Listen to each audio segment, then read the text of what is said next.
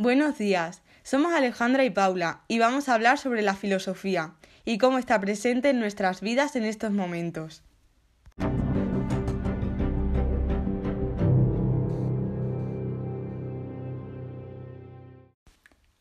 Actualmente estamos viviendo una situación de pandemia COVID-19 en la que el ser humano tiene la necesidad de saber por qué está sucediendo esto. Estamos en una época de cuestionarnos la libertad, ya que tenemos necesidad de hacer planes y proyectos, pero pendientes de lo que ocurre. Más que nunca es importante conocer y cuestionarnos el sentido de la vida.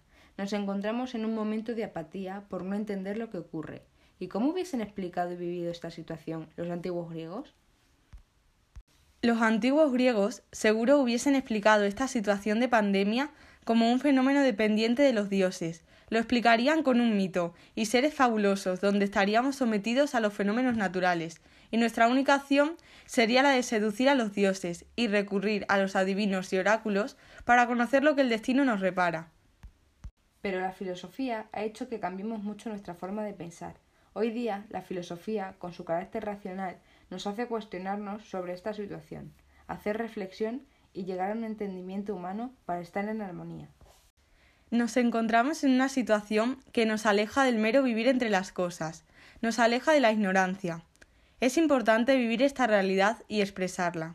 Además, en esta situación de COVID, la filosofía se pone de manifiesto en cuanto a la necesidad que tenemos como ciudadanos de cumplir unas normas que mejoren la convivencia social.